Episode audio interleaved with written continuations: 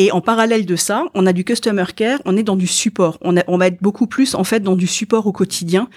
On va être dans la résolution de toutes les possibles euh, difficultés que le client va rencontrer. Alors ça peut être des choses très simples, ça peut être j'ai perdu mon mot de passe, je n'arrive plus à me connecter. Donc vraiment du tout venant, ça peut être des choses plus compliquées, ça peut être lié à la technologie, ça peut être des, euh, des pertes de connectivité, ça peut être des problèmes euh, euh, des problèmes quant à l'usage du produit, ce qu'on appelle aussi communément des bugs. C'est le, c'est un petit peu le buzzword. Et donc là, c'est le service client qui interagit avec le, avec le client. Ça peut passer par du ticketing, ça peut passer par du chat, ça peut passer par la téléphonie. Mmh. C'est multicanal, c'est soit en direct, soit par euh, l'intermédiaire de, de self-service, de self-help et de, euh, et de FAQ et d'un help center. Mais l'idée, c'est la réactivité, c'est que tout ce qui peut potentiellement gêner le client dans son utilisation du produit soit corrigé au plus vite.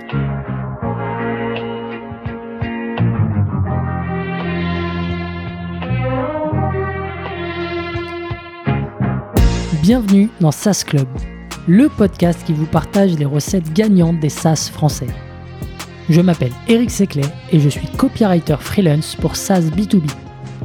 Le but de ce podcast est simple vous apporter sur un plateau les meilleurs conseils et retours d'expérience d'entrepreneurs de l'écosystème SaaS.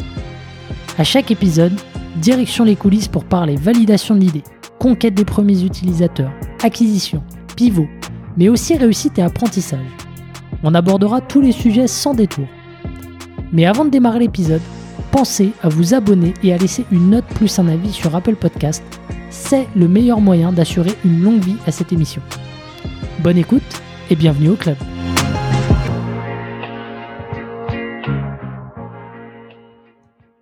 Allez, c'est parti. Salut Joël. Bonjour Eric. Comment tu vas? Ça va très très bien. Et toi? Super. Dans, les nouveaux locaux de partout? Génial. Exactement. Ravi de t'y accueillir. Alors aujourd'hui, donc tu es VP hein, Joël, euh, chez, chez Partout. Euh, je peux pas débuter euh, l'épisode euh, sans, remercier euh, Thibaut, qui a été un des premiers invités et qui est un peu à l'initiative de, de, ce nouvel enregistrement, épisode numéro 4. Si jamais vous n'avez pas eu l'occasion de l'écouter, je vous, je, vous, y invite. Aujourd'hui, on va parler d'un sujet métier et notamment du care chez, chez un SaaS. Donc plein de sujets intéressants. on, a vu en préparant l'épisode qu'il y avait trois choses intéressantes de, depuis ton arrivée chez Partout, euh, donc, euh, la, première, c'est euh, la mise en place d'un middle management. comment tu as scalé ton, ton, département care avec de la formation en interne, un onboarding optimisé dans un contexte multi-pays. Et enfin, derrière, on va parler un peu des, KPI que tu surveilles dans, ton département. Donc, donc bienvenue encore, j'ai hâte. je te laisse peut-être te présenter rapidement, nous dire un peu ce que tu as fait avant d'arriver chez Partout. Avec plaisir. Donc, comme tu le disais, j'ai rejoint partout il y a un peu plus de trois mois. Euh, au sein des équipes Care, je collabore au quotidien avec Guillaume, notre chief euh, chief customer, et, euh, Steve, le head of Care. Et, et avant de rejoindre partout, en fait, j'ai déjà de l'expérience en SaaS. J'ai collaboré avec Aircall, toujours dans la relation client, et avant Aircall avec Doctolib également à la tête de la relation client. Donc j'ai une affection particulière pour le monde de la startup, de la scale-up et pour la relation client dans laquelle en fait j'évolue depuis une dizaine d'années. Ok. Parcours hyper riche, donc euh, tu sais de quoi tu parles, on va être servi aujourd'hui. Euh, super, peut-être juste avant d'aller d'attaquer dans le vif du sujet, est-ce qu'on peut faire une petite, euh, un petit peu de pédagogie et revenir un peu sur la différence entre le, customer care et le customer support, puisque tu m'as repris lors de notre premier échange à juste titre. Alors, il y a effectivement une différence. Ceci dit, dans certaines entreprises, c'est au départ, en tout cas, quand les équipes sont plus petites, ça peut être porté par les mêmes personnes, potentiellement. C'est vrai qu'à mesure qu'on grandit, on va distinguer les fonctions de Customer Success et de Customer Care. Alors, on est dans le soin au client au sens large. Mm. Donc, les deux équipes, les deux, les individus vont prendre soin du client. Quand on est en customer success, en fait, on est dans la, on gère la relation dans la durée. L'enjeu du customer success, c'est de s'assurer de l'adoption du produit. L'idée en SaaS, c'est que comme on est, on facture à l'usage, mhm. on, se doit de fidéliser le client. Il peut partir, il peut, comme on dit dans le jargon, churner. Donc, le customer success, l'enjeu, c'est de renouveler, c'est de s'assurer qu'au bout de un an, le contrat, le contrat soit renouvelé. Pour faire ça, qu'est-ce qu'il faut faire? C'est s'assurer de l'adoption du produit. En fait, c'est de s'assurer avec le client qu'il obtient le retour sur investissement qu'il espérait. Ça va dépendre des clients, ça va dépendre des produits, mais c'est donc au départ de bien comprendre les objectifs et les attentes du client. Et au fur et à mesure de l'année, en fait, par des actions de formation, d'éducation, des rendez-vous, des bilans chiffrés, c'est donc de lui montrer à quel point le produit ou le service a une valeur ajoutée, de lui faire un avant-après Mm. et de lui faire la démonstration au fil du temps de la valeur ajoutée du produit ou du service auquel il a souscrit. Ok, donc l'aider à, à changer sa vie grâce au produit, remplir la promesse de départ. Exactement. Et en parallèle de ça, on a du customer care, on est dans du support. On, a- on va être beaucoup plus en fait dans du support au quotidien.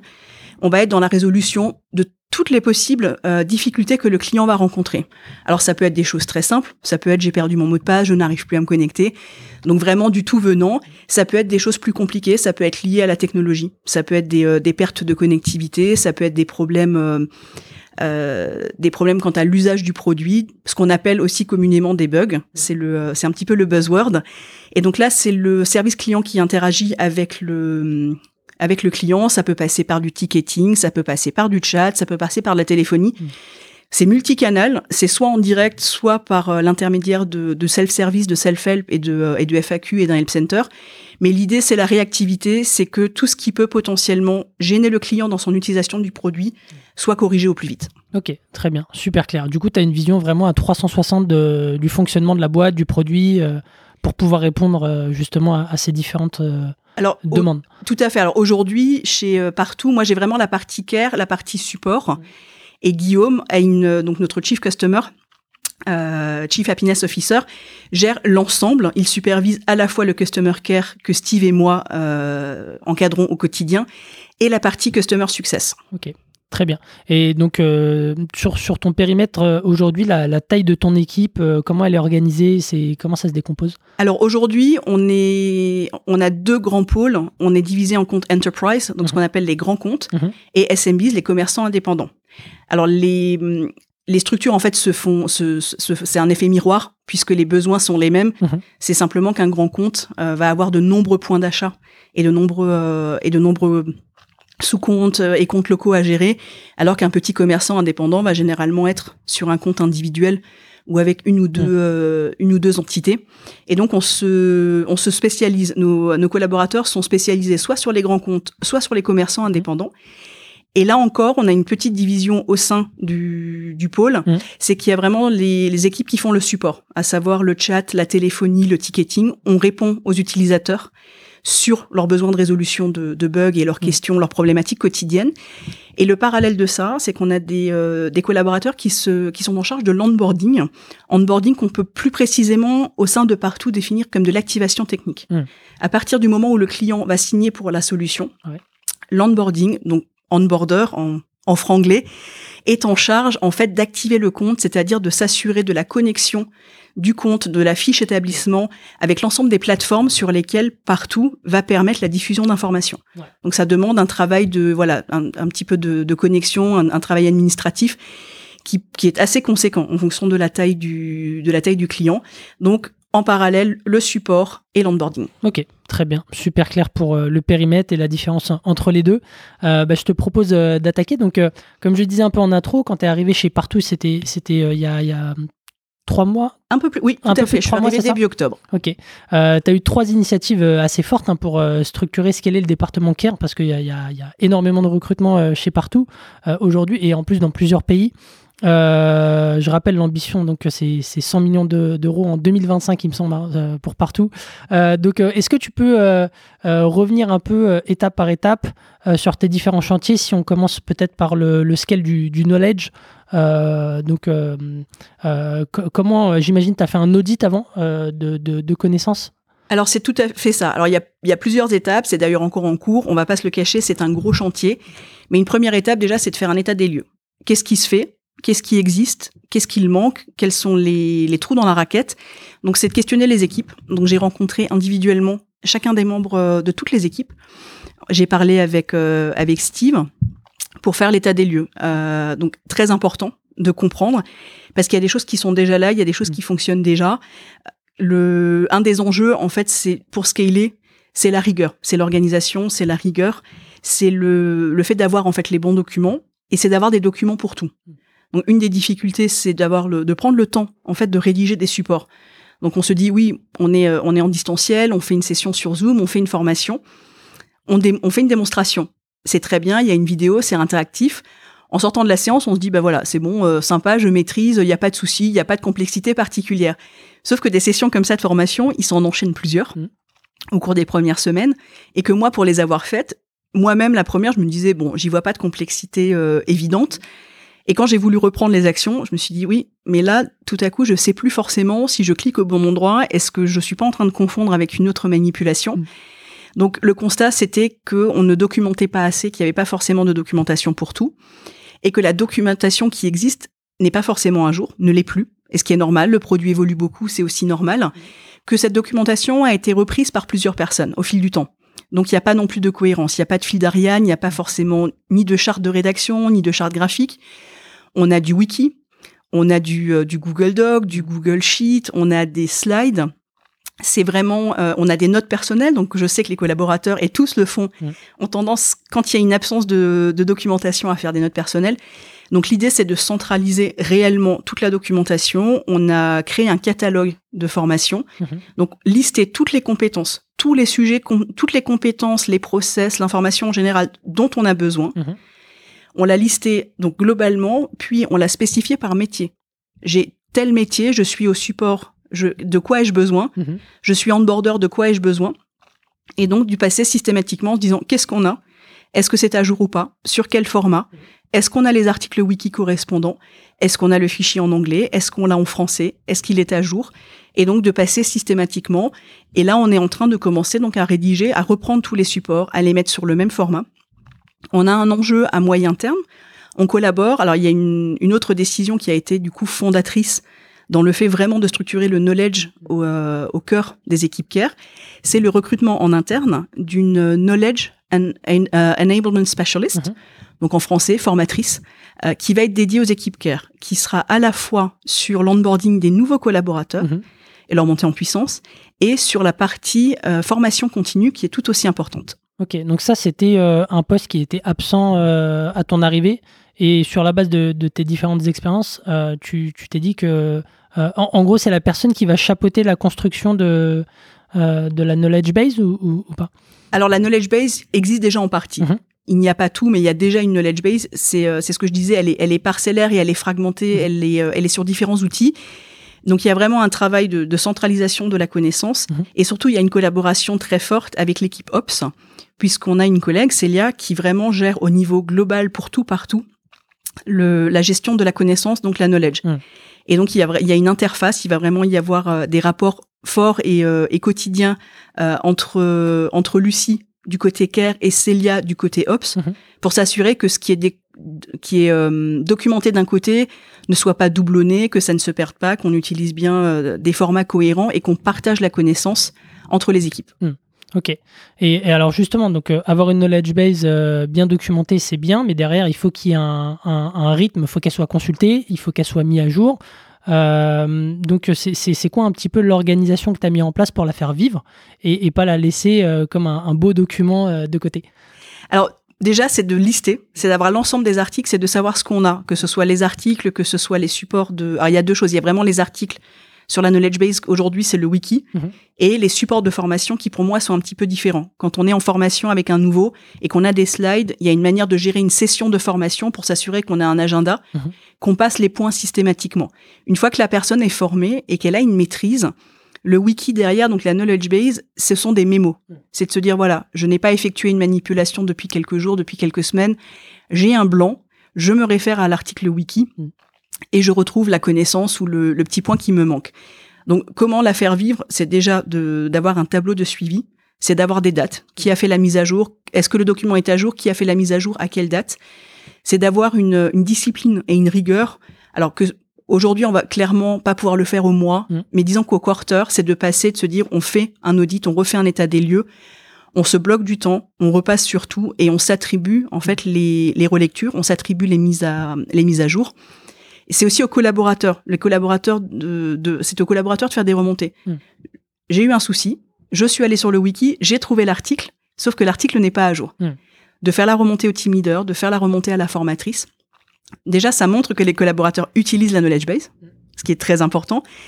Et l'autre chose, c'est vraiment le, le postulat aussi de départ, c'est de pousser au self-help, c'est-à-dire que c'est de pousser à la débrouillardise et de pousser les gens en formation en leur disant on vous montre les choses, on vous l'explique et on a fait un effort de documentation. Mm.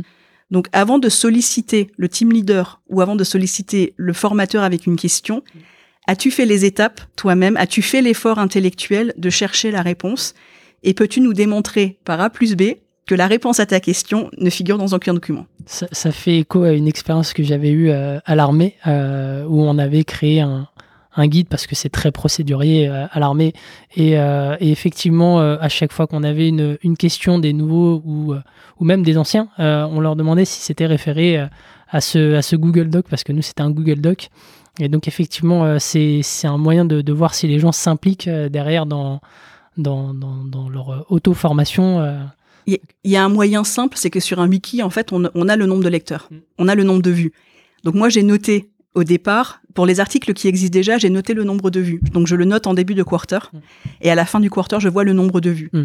Clairement, si j'ai j'ai vais onboarder 20 personnes et que j'ai pas au moins 20 nouvelles vues, je sais qu'il y a qu'ils ne l'ont pas regardé au moins une fois, sachant que parmi les 20 vues, potentiellement, il y a une personne qui est revenue et qui a relu le même article trois Mm. fois. Donc c'est tout simple, c'est pas une science exacte, mais ça permet de voir et je le constate aujourd'hui, il y a des articles qui ne sont vraiment pas lus. Mm. Donc une des étapes aussi, ça va être d'ajouter en fait en formation, c'est des quiz. Mm. C'est des quiz où justement dans les formations et dans les decks de formation, il y a toute une bibliographie, il y a des références, il y a des ressources, Mhm.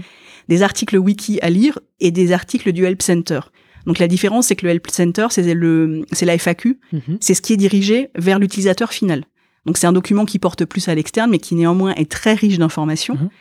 Donc je vais faire des quiz qui vont forcément nécessiter que les personnes aient lu les documents, les FAQ et les, euh, et les wikis, parce que la formation elle-même, en présentiel ou, euh, ou sur Meet avec la vidéo, Mhm. n'aura pas tout couvert. Il va y avoir deux, trois questions qui nécessitent d'avoir fait l'extra mile, le step en plus de recherche de connaissances. Ok, très bien. Et, donc tu disais, tu, vois euh, le nombre de vues sur, euh, sur les wikis. Euh, est-ce que euh, tu as des objectifs pour mesurer le, je dirais le, le, succès de, de, cette knowledge base? Est-ce que tu, tu fixes des objectifs vis-à-vis de ça ou pas? Pour- En termes de, euh, euh, par exemple, euh, sur de la formation, il faut que sur le quarter, vous réalisiez deux formations ou deux, deux modules par, par personne. Enfin, c'est, c'est, est-ce que tu Alors, pilotes comme ça? Oui, l'objectif clairement, c'est d'établir un, un agenda. Donc là, ce que j'ai fait avant, euh, donc entre Noël et Nouvel An, c'est un petit audit, c'est une évaluation de départ Mhm. du niveau de connaissance. Alors c'est une auto-évaluation. J'ai demandé aux gens d'évaluer leur niveau de connaissance de 0 à 10 et leur niveau d'autonomie dans le quotidien, Mhm. dans les tâches qui leur sont demandées. Et par ailleurs, d'émettre des souhaits, leur top 3, le souhait de formation dans, l'ordre qu'ils souhaitaient euh, et, et tous, les, tous les besoins ou tous les souhaits qui pouvaient être les leurs, Mm. indifféremment que ce soit de la connaissance, du process, des outils. Donc déjà, la bonne nouvelle, c'est que le niveau général de connaissance auto-évalué est bon, de même que le niveau d'autonomie, heureusement que les deux sont, euh, sont quand même alignés. Ça me donne un point de départ. Donc l'objectif, c'est de dire si je refais ce même questionnaire dans trois mois ou dans six mois, bien sûr que j'espère euh, qu'on aura pris des points. Ça me semble, ça me semble normal. Et l'autre chose, c'est qu'on a pu établir en fait une, euh, bah, un top 3. On a pu voir les tendances. Alors, il y a beaucoup de demandes, il y a des choses qui sont plus spécifiques à certains métiers qu'on adressera également. Mhm. Mais il y a des demandes qui recoupent en fait toutes les, euh, toutes les équipes et des, et des besoins qui sont, euh, qui sont transverses, qu'on va adresser. Et mon objectif, c'est que ce top 3, on les fait dans le quarter qui vient. Ok, très bien. Et, peut-être pour, euh, pour parler chiffres, alors je sais pas hein, si c'est pertinent, mais est-ce que entre le avant-après, même si euh, tu l'as dit, c'est encore en cours, c'est un travail euh, permanent, euh, c'est quoi un peu les, résultats Est-ce que par exemple l'onboarding des nouvelles recrues a été divisé par deux ou ce genre de choses? Est-ce que tu as, des t'as des résultats de ce point de vue-là? Alors, on n'a pas encore les résultats. on n'a pas encore les résultats fermes pour l'instant pour deux raisons. C'est que la formatrice qui a été nommée, donc qui a été recrutée en interne et qui a été nommée, a démarré officiellement le 1er décembre, mais qu'elle est en transition entre deux postes. Donc aujourd'hui, elle ne peut pas dédier euh, 100% de son temps à l'onboarding et euh, à l'onboarding des nouveaux collaborateurs. Donc c'est une répartition qui se fait encore aujourd'hui entre les team leaders, la formatrice, le head off. Tout le monde met la main à la pâte. Ok. Donc c'est pas on n'a pas encore de, de retour sur pas investissement. encore de, de recul. euh, de recul. euh, Alors il y a quand même euh, il y a quand même plus de documentation. On a il y a, il y a des progrès, il y a de la documentation qui est faite. Mhm. On va on va avoir vraiment le premier retour sur investissement et les premières euh, les premières mesures possibles à la fin de Q1. Ok, très bien. Euh, et peut-être pour, pour boucler là-dessus, c'est quoi selon toi les, les challenges liés à la mise en place d'un d'un tel programme? Et même s'il ne faut pas poser deux questions en une, euh, c'est quoi tes bonnes pratiques? Alors les challenges clairement, il faut avoir avoir quelqu'un de dédié. Là, on est un département, on a 40 personnes. On a les, les opérations sont exigeantes. Donc au quotidien, quand les team leaders sont en train de gérer les opérations, il y a une gestion de projet, il y a du management, de l'encadrement, l'analyse des chiffres, euh, résoudre les petits bugs, tout ce qui peut être lié aux outils. Donc au quotidien, les team leaders sont vraiment euh, concentrés sur les opérations. Donc avoir quelqu'un, euh, déjà le challenge, c'est d'avoir quelqu'un à qui on donne le temps et les moyens de se concentrer sur la formation. Il y a un challenge avec le distanciel. Le fait aujourd'hui, dans la situation sanitaire actuelle, d'animer beaucoup de séances à distance et par vidéo, ça nécessite vraiment une remise en question parce Mm. qu'engager une audience à distance, c'est compliqué. Et c'est pas euh, faute de bonne volonté. C'est simplement que c'est à la fois exigeant pour la personne qui gère la séance et c'est exigeant pour les participants. Parce qu'on sait que derrière l'ordinateur, derrière l'écran, à un moment, c'est fatigant. Donc il y a un enjeu de d'engagement, un enjeu de, de motivation et d'arriver à capter l'audience.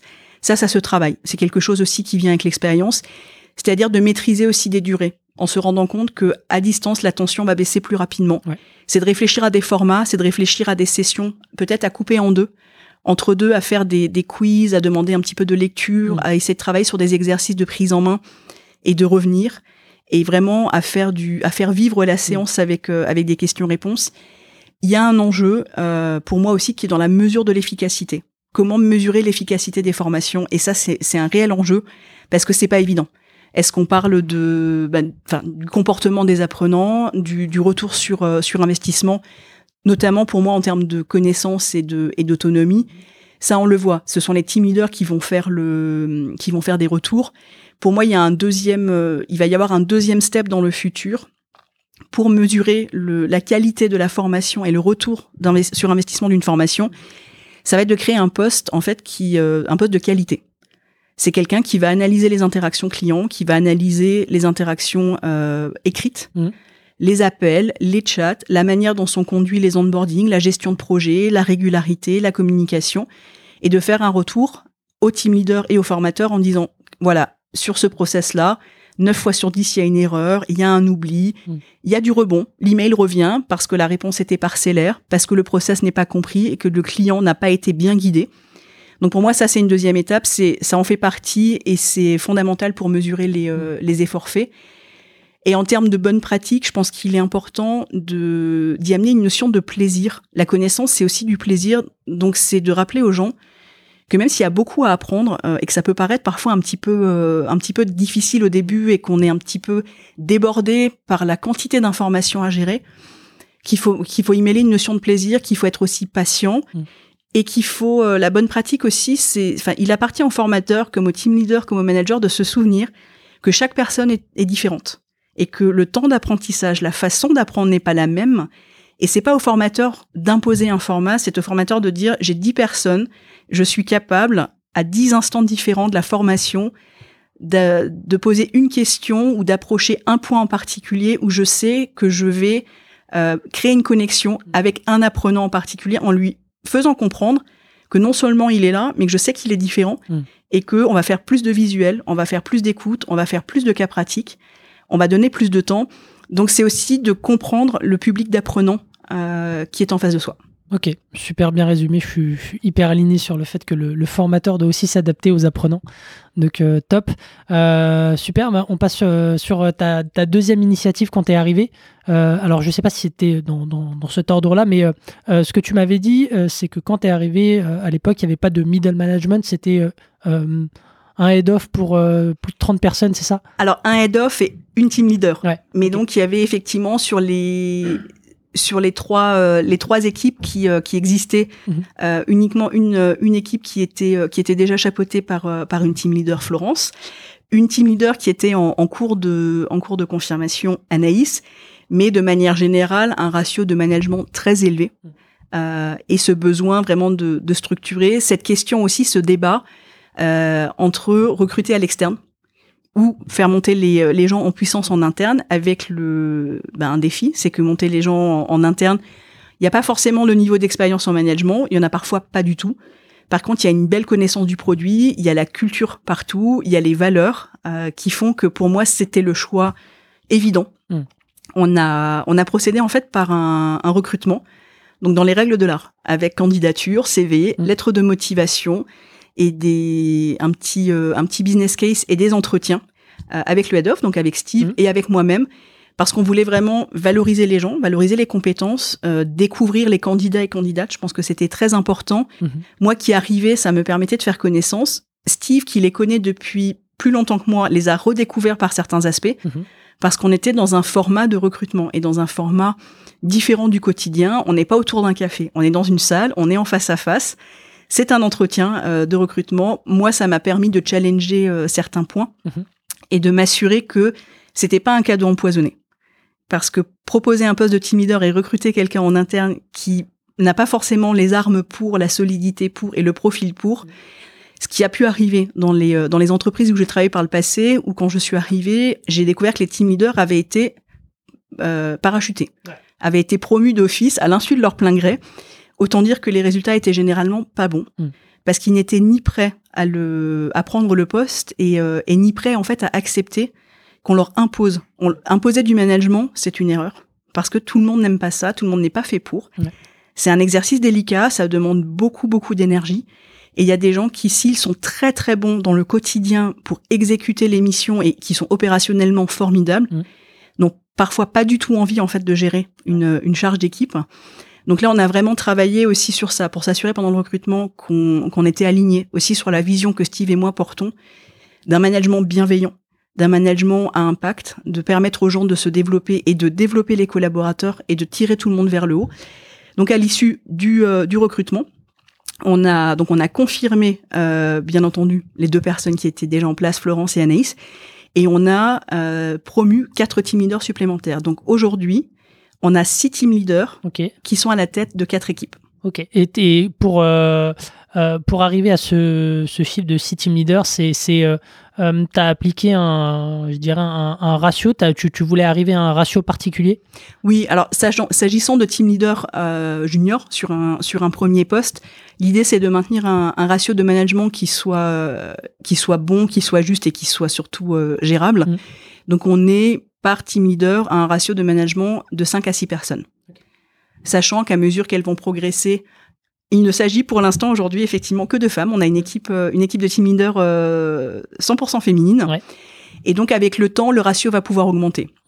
Donc en fonction de, l'évolution aussi ben, du headcount, on va soit rajouter un team leader dans une équipe, soit potentiellement faire selon, monter. voilà, faire monter en, team leader senior, en team manager.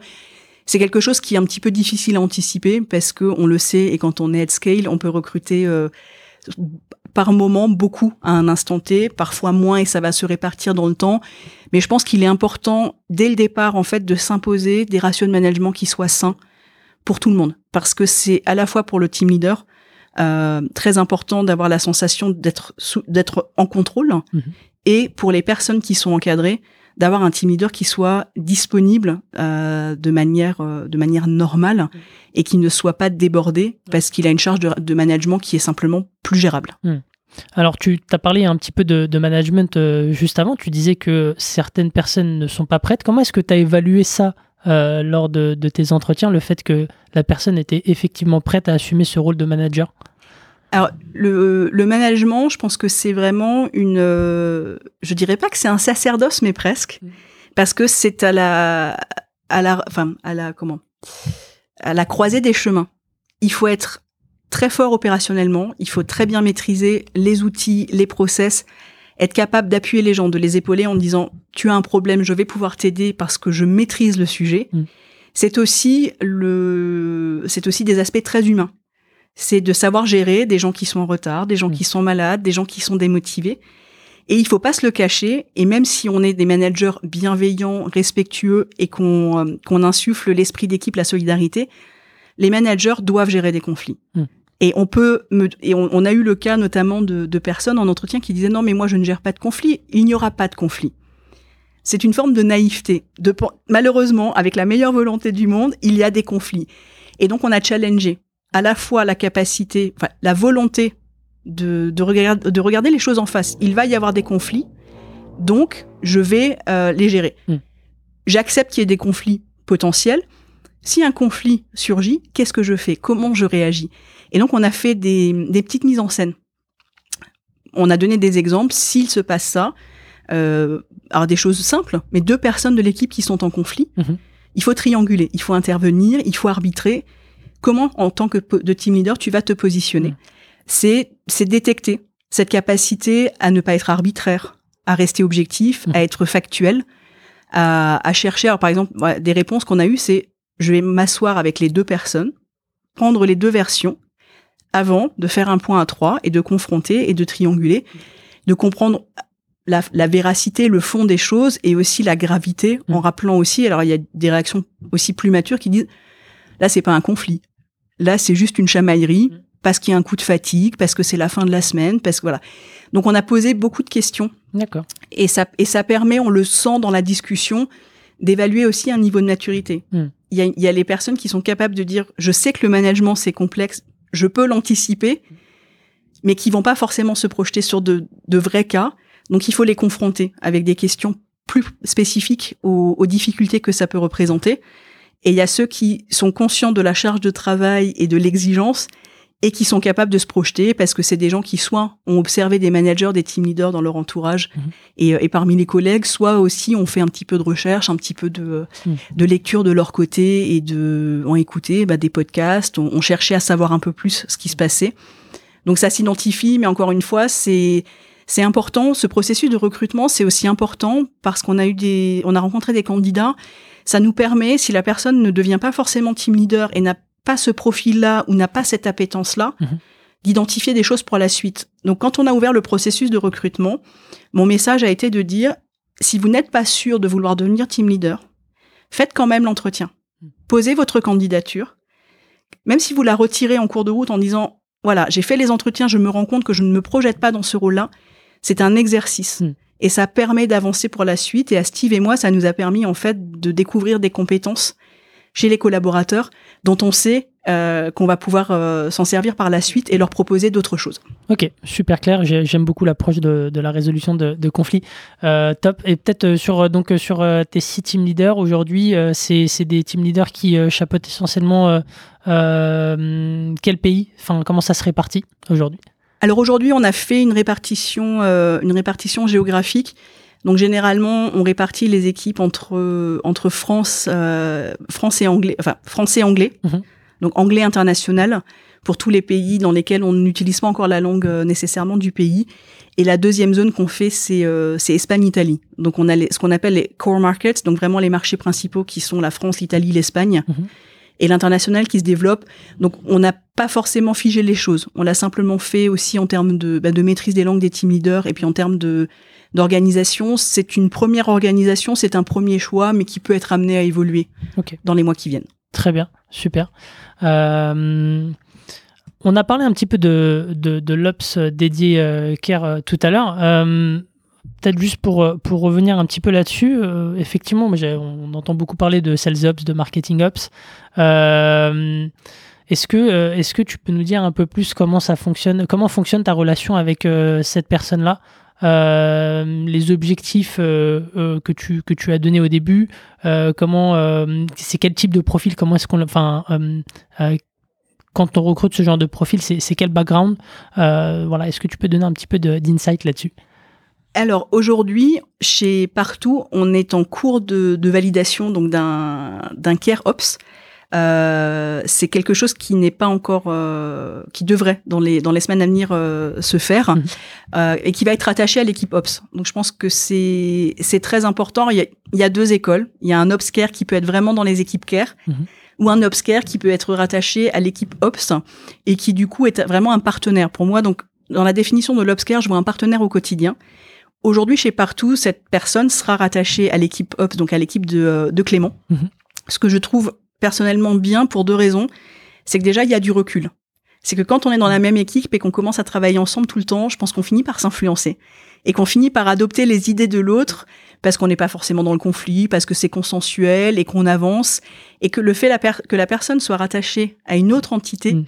va nous permettre de nous challenger mutuellement plus. Et l'autre chose, c'est que d'un point de vue organisation, cohérence et stratégie long terme, si les ops devaient être attachés aux équipes individuellement et travailler avec les équipes directement, il n'y aurait pas de vision euh, globale Mm. et générale pour toute l'entreprise et euh, existerait chez partout ce qui existe dans d'autres entreprises, à savoir des outils, des, des, des, des outils différents, disséminés, des, des ops en fait qui choisissent pour une équipe euh, en particulier des outils différents. Donc c'est un coût de licence qui augmente, c'est Mm. un nombre d'outils qui explose. Donc la centralisation des fonctions ops sur une équipe, euh, moi me semble vraiment être le bon choix. Après au niveau euh, au niveau attente, on a une euh, aujourd'hui on a une stack technique au, au CARE avec un outil de ticketing, un outil de chat, un outil de, de téléphonie. On a les basiques qui sont euh, qui sont couverts. Je pense qu'un un très beau défi de 2022, c'est vraiment de passer un cap, c'est de paramétrer le plus finement possible les outils. Mm. Et encore une fois, c'est de rechallenger et d'inscrire la stratégie euh, dans la stratégie globale de partout. Ça peut vouloir dire aussi revisiter certains outils et faire des choix techniques différents. Ok. Et, et alors, ce, ce type de profil, ça se trouve pas à tous les coins de rue, j'imagine. Euh, tu, tu recrutes comment? Alors c'est un des défis. Aujourd'hui, c'est euh, c'est Clément qui recrute puisque c'est son euh, c'est son périmètre. On en a parlé et donc l'idée c'est de définir les de définir nos besoins pour que lui puisse recruter derrière. C'est c'est clairement un enjeu parce que c'est un poste qui a le vent en poupe et qui euh, qui du coup est recruté beaucoup par beaucoup de boîtes. Je pense qu'il y a aussi un un enjeu en fait sur le care, c'est que ce qui est euh, ce qui est populaire, c'est le marketing ops, sales ops et que côté care, ce sont encore des métiers qui sont peu connus et qu'on ne voit pas forcément la densité. Euh, alors c'est vrai que côté sales, et avec les outils, ce qu'on cherche, c'est- c'est le revenu. C'est à augmenter le revenu. Il y a un objectif clair euh, et qui est plus facilement euh, compréhensible.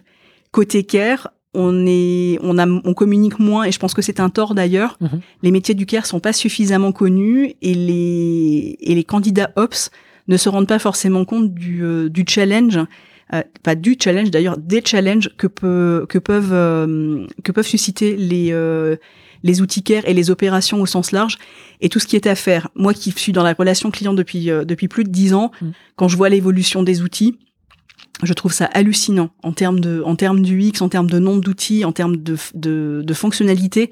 Ce qu'on a pu adopter et développer au cours des dernières années, même récemment en 24 mois par rapport à, à la décennie qui vient de passer, il y a vraiment de quoi s'éclater. Honnêtement, pour quelqu'un qui démarre dans les ops, je pense que c'est une très bonne école. Et, euh, et je pense que c'est, on sous-estime le fait que quand on maîtrise le care, les métiers du care et les outils du care, c'est une porte qui s'ouvre en fait sur les autres métiers de l'entreprise. Ouais, tu me disais quand on avait euh, échangé la première fois que c'était aussi des, c'est un peu une, une bonne école de formation derrière pour faire du product ou ou même euh, du, du marketing derrière. Alors, en fait, c'est tout à fait ça, parce que quelqu'un qui, dans le care, va, va poser les bases et les fondamentaux, bien se former, passer un petit peu de temps, être au contact des clients, va développer une compréhension, donc à la fois des outils, à la fois des produits, mais surtout va comprendre le client, parce qu'on peut faire des très belles choses en interne, on peut développer un produit, des fonctionnalités dont on est très fier, et se rendre compte que le client ne le comprend pas ou n'apprécie pas l'effort qui a été fait parce qu'il espérait autre chose.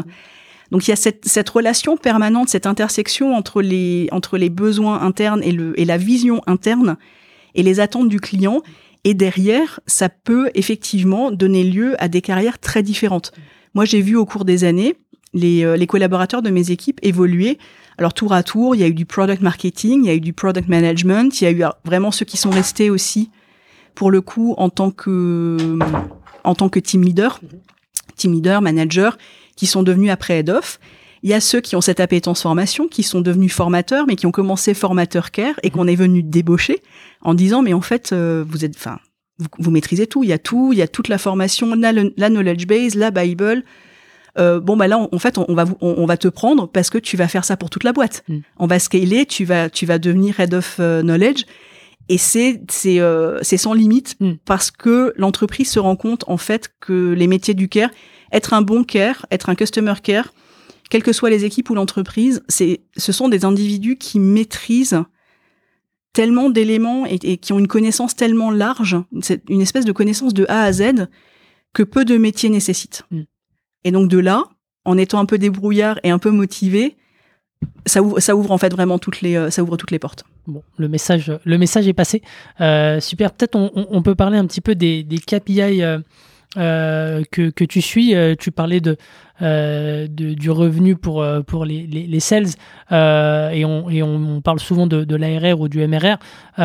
Moi, ça m'intéresse de savoir qu'est-ce que tu suis comme indicateur avec tes équipes au quotidien aujourd'hui dans, dans le CARE?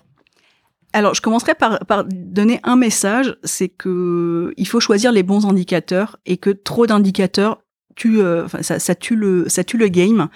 Je pense que d'avoir des métriques, d'avoir des KPI, c'est important, mais qu'en fonction des métiers, en fonction du niveau de maturité de l'entreprise, en fonction du type de canaux utilisés, Mhm. il faut pas non plus les multiplier. Il vaut bien en avoir quelques-uns, les suivre bien et surtout agir quand les métriques ne sont pas bonnes que de se, de se pavaner devant un dashboard en se disant c'est formidable, j'ai 40 métriques et je n'en fais rien. C'est quoi, c'est 3-4 l'idéal pour toi? C'est, Un- quoi un petit peu le, bon ratio? Peut-être un petit peu plus. Alors je vais, je vais les, je vais lister nos principaux, nos principaux KPI. Je pense qu'un des premiers KPI et c'est fondamental, c'est bien sûr la satisfaction client. Est-ce que le client, dans son interaction avec le care, est satisfait? Mm. Et donc de ça découle en fait un certain nombre de choses parce que pour que le client soit satisfait, on utilise d'autres KPI. Donc la CSAT, Customer Satisfaction, c'est vraiment le KPI global qui va nous dire si notre euh, euh, si notre travail est bon, Mhm. si ce qu'on fait est apprécié et si le client y trouve de la valeur. Pour avoir une bonne CSAT, derrière, pour moi, il faut décliner des métriques euh, un petit peu plus dans le détail, Mhm. notamment euh, ce qu'on appelle la première réponse. Donc, first response, c'est le temps de le temps de réponse. Le client écrit, le client appelle ou il écrit sur le chat. Combien de temps est-ce qu'on met à lui répondre? Mhm. Ça, c'est aujourd'hui quelque chose de fondamental. On est dans une euh, dans une dans, dans un environnement, dans une société qui est exigeante. Avec les réseaux sociaux, il y a une forme d'instantanéité. Mm. Je pose une question, je n'ai pas fini la question, mais je voudrais déjà la réponse. Donc ça, c'est un- une gestion du, du timing et dans la relation de l'attente.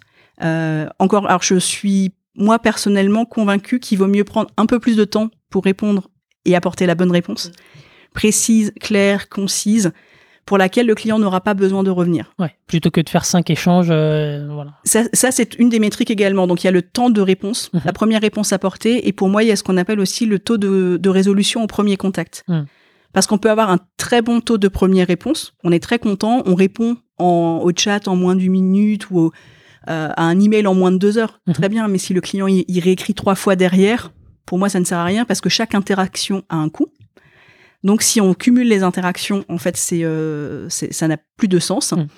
Donc, le taux, euh, le temps de première réponse, le- la capacité à résoudre les, les demandes en une seule interaction, Mhm. le, la durée moyenne, donc ça, ça, ça va un petit peu de, de pair avec Ouais. ça, mais c'est quand même de s'intéresser à la durée moyenne de, de traitement en fait d'une d'une demande. C'est une métrique qui est importante parce que comprendre la durée moyenne de traitement, c'est aussi être capable de, chiffrer en fait la, charge de travail, de quantifier et donc d'anticiper aussi en recrutement et de savoir qu'on arrive aussi potentiellement à un goulot d'étranglement et quand on est capable de, calculer la charge, c'est d'avoir voilà une charge euh, claire par euh, par personne par individu qui prend aussi en compte le fait que ben, le collaborateur n'est pas 100% dédié Mm. À la réponse aux emails ou à la réponse au chat. Il y a des temps de formation, il y a des temps de des temps de réunion. Mm. Donc savoir calculer la savoir calculer la durée de traitement. Et le et je pense qu'un des un des points aussi euh, à suivre c'est le backlog, Mm. c'est les tickets tickets qui restent en tickets qui restent en attente et ça c'est quelque chose qui est important c'est que c'est bien de répondre aux nouvelles demandes entrantes le, le plus vite possible, mais c'est de s'assurer aussi que le backlog est propre. Mm. C'est que ce qui est en attente l'est pour une raison, que si des tickets restent ouverts, on sait pourquoi, on sait depuis combien de temps. Il y a des mises à jour régulières, donc nous on suit également chez Partout ce qu'on appelle le follow-up, qui est euh, qui est dans- qu'on peut suivre en fait dans notre outil de ticketing.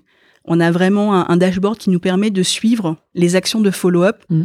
c'est-à-dire réellement d'informer le client en lui disant voilà, ça fait trois jours que votre dossier est ouvert, ça fait dix jours qu'il est ouvert, Mm. on ne vous a pas oublié. Il n'y a pas de rupture, qui s'inquiète pas. Exactement. On, on- on l'informe du suivi, on l'informe de la raison pour laquelle le dossier est encore en attente. Mm. C'est important d'être transparent au départ aussi, c'est de dire, OK, on le sait aujourd'hui, vous nous écrivez, on sait d'ores et déjà que cette demande-là, dans la, dans la moyenne, elle va prendre 10 jours. De, ne vous inquiétez pas. On va laisser passer 10 jours. Si dans 10 jours ce n'est pas fait, on va vous, on va vous informer, on vous tiendra au courant. Mm. Et ça, c'est très, très important. Mais c'est vrai que ça crée, on a, on a chez, euh, on a chez partout un backlog naturel parce qu'on a des, des process et des temps de résolution pour certaines des questions qui sont longues. Et donc, on appelle, on a un, on a un long resolution euh, tag qui nous permet de mesurer ça. Donc, chez nous, le backlog, il est naturel, alors que dans d'autres entreprises pour lesquelles j'ai pu travailler, on avait un backlog parce qu'on était sous-staffé Hmm. et qu'en fait, on avait une, il y avait une tendance euh, chez les individus à prendre les premiers tickets. Nos collaborateurs prenaient les, prenaient les nouveaux tickets qui étaient pour le coup du, euh, auxquels on répondait tout de suite et s'installait en fait un- une, une forme de, de pourrissement euh, par la base, Mm. puisqu'il y a des tickets qui n'étaient plus touchés, euh, qui n'ont pas été touchés, qui ne l'étaient pas depuis des jours, et qui, pour le coup, auxquels personne ne voulait plus toucher, parce Mm. que ça faisait des... On savait, en écrivant avec des jours de retard, Mm. que ça allait forcément provoquer des, euh, des frustrations. Mm. Donc suivre le backlog, s'assurer qu'il y a un backlog qui soit sous contrôle. Ok, donc là, les, les, les quatre, je dirais, indicateurs que, que tu suis, que tu as mentionnés, composent euh, l'indicateur agrégé euh, qui est le CSAT, c'est ça? Si je comprends bien? Ou, ou comment, comment tu... Alors on, on peut aussi, on peut pas, on peut parler de, euh, de quality of service aussi, Mm. où on peut agréger le, on peut agréger aussi le la, la CSAT et le, on peut utiliser le NPS. Mm. Ce qu'on nous on ne fait pas aujourd'hui en care parce que chez partout le NPS en fait il est il est utilisé par l'équipe produit in-app. Donc on a une mesure du NPS qui est particulière à partout. Donc euh, donc nous on ne l'utilise pas. Mais euh, mais en résumé oui je pense l'indicateur principal aujourd'hui sur lequel on on focus c'est la CSAT et tous les indicateurs euh, qui suivent pour pour s'assurer en fait de la CSAT la plus élevée possible. Ok. Juste par curiosité, je sais pas si tu as en tête tout le calcul, mais la, la CSAT, c'est- quoi? C'est un pourcentage? C'est quel type de, de, Alors, la- de la- résultat En fait, la CSAT, ça va dépendre aussi du, du canal utilisé. Mhm. La CSAT, c'est par exemple quand on donc on fait une, on va faire une, on va en fait on va envoyer un pardon un indicateur de un questionnaire de satisfaction. Mhm. Donc sur le chat, par exemple, aujourd'hui, nous on est utilisateur d'Intercom. À la fin du chat, on envoie un, un petit message. Ce sont des petits smileys Mhm. sur lequel tout simplement le, le client clique pour pour donner sa satisfaction. On a un système équivalent sur notre ticketing. Où, à la fin de l'interaction, une fois que le dossier est fermé, on envoie un, un système d'évaluation, un système de, de smiley. Mhm. Et donc, ça nous permet d'avoir en fait l'évaluation du client sur la prise en charge de sa demande. Ok. Et une des et un des, des pendants de ça et du, du travail qui suit, c'est au cas par cas, à chaque fois que le, le rating, donc la note est mauvaise, c'est d'aller analyser en fait les causes. Alors il n'y a pas toujours de commentaires, mais quand il y en a, c'est de, de faire la différence et de comprendre ce qui est du fait du care. Mm. Est-ce que c'est le temps de réponse? Est-ce que c'est le manque de pédagogie, le manque de clarté? Le fait potentiellement d'avoir oublié de répondre à certains éléments euh, de la demande ou est-ce que c'est lié à la fonctionnalité? Est-ce Mm. que c'est une frustration liée au produit? Est-ce que c'est un, un bug? Donc c'est de bien comprendre sur la fraction de, de, de, de questionnaires et de réponses qui ne sont pas bonnes ce qui s'est passé le plus en détail possible. Ok, très bien, super clair. Euh, et, les métriques aujourd'hui, elles sont spécifiques à chaque team ou, euh, euh, ou est-ce que c'est des indicateurs communs? Comment, comment est-ce que ça se répartit? Alors les, les métriques sont spécifiques à chaque team. On a travaillé au cours des dernières semaines avec les team leaders sur la création de scorecards. Donc c'est des, des résultats en fait individuels. Ça va être un ensemble de métriques qu'on va mesurer par équipe, mais on va mesurer le résultat individuel. Donc on va prendre par exemple la CSAT, on va dire l'équipe support. On va prendre l'équipe support grand compte. Chacun va avoir sa CSAT individuelle, Mhm. mais il va aussi être incentivé sur la CSAT de l'équipe. Donc on va faire la moyenne des deux. Mm. Si quelqu'un a effectivement 95% de CSAT individuel, mais que l'équipe n'est qu'à 90%, le montant qui sera retenu pour la, la- la valorisation du bonus, ça va être 92,5. Mm. Pourquoi? Parce qu'on pense fermement qu'il faut être solidaire dans l'équipe, qu'il faut qu'il y ait une collaboration et que c'est pas chacun pour soi. J'ai traité mes tickets, mon backlog est propre, je, termine, je coupe mon ordinateur et c'est fini. C'est de se rendre compte que s'il reste des tickets ou s'il y a des choses qui ne sont pas faites, il appartient à chaque membre de l'équipe de s'investir, Mm. de faire de l'extra mile ou de proposer, euh, pas forcément de le faire, mais d'aider et de et de questionner son collègue sur euh, sur ses difficultés éventuelles.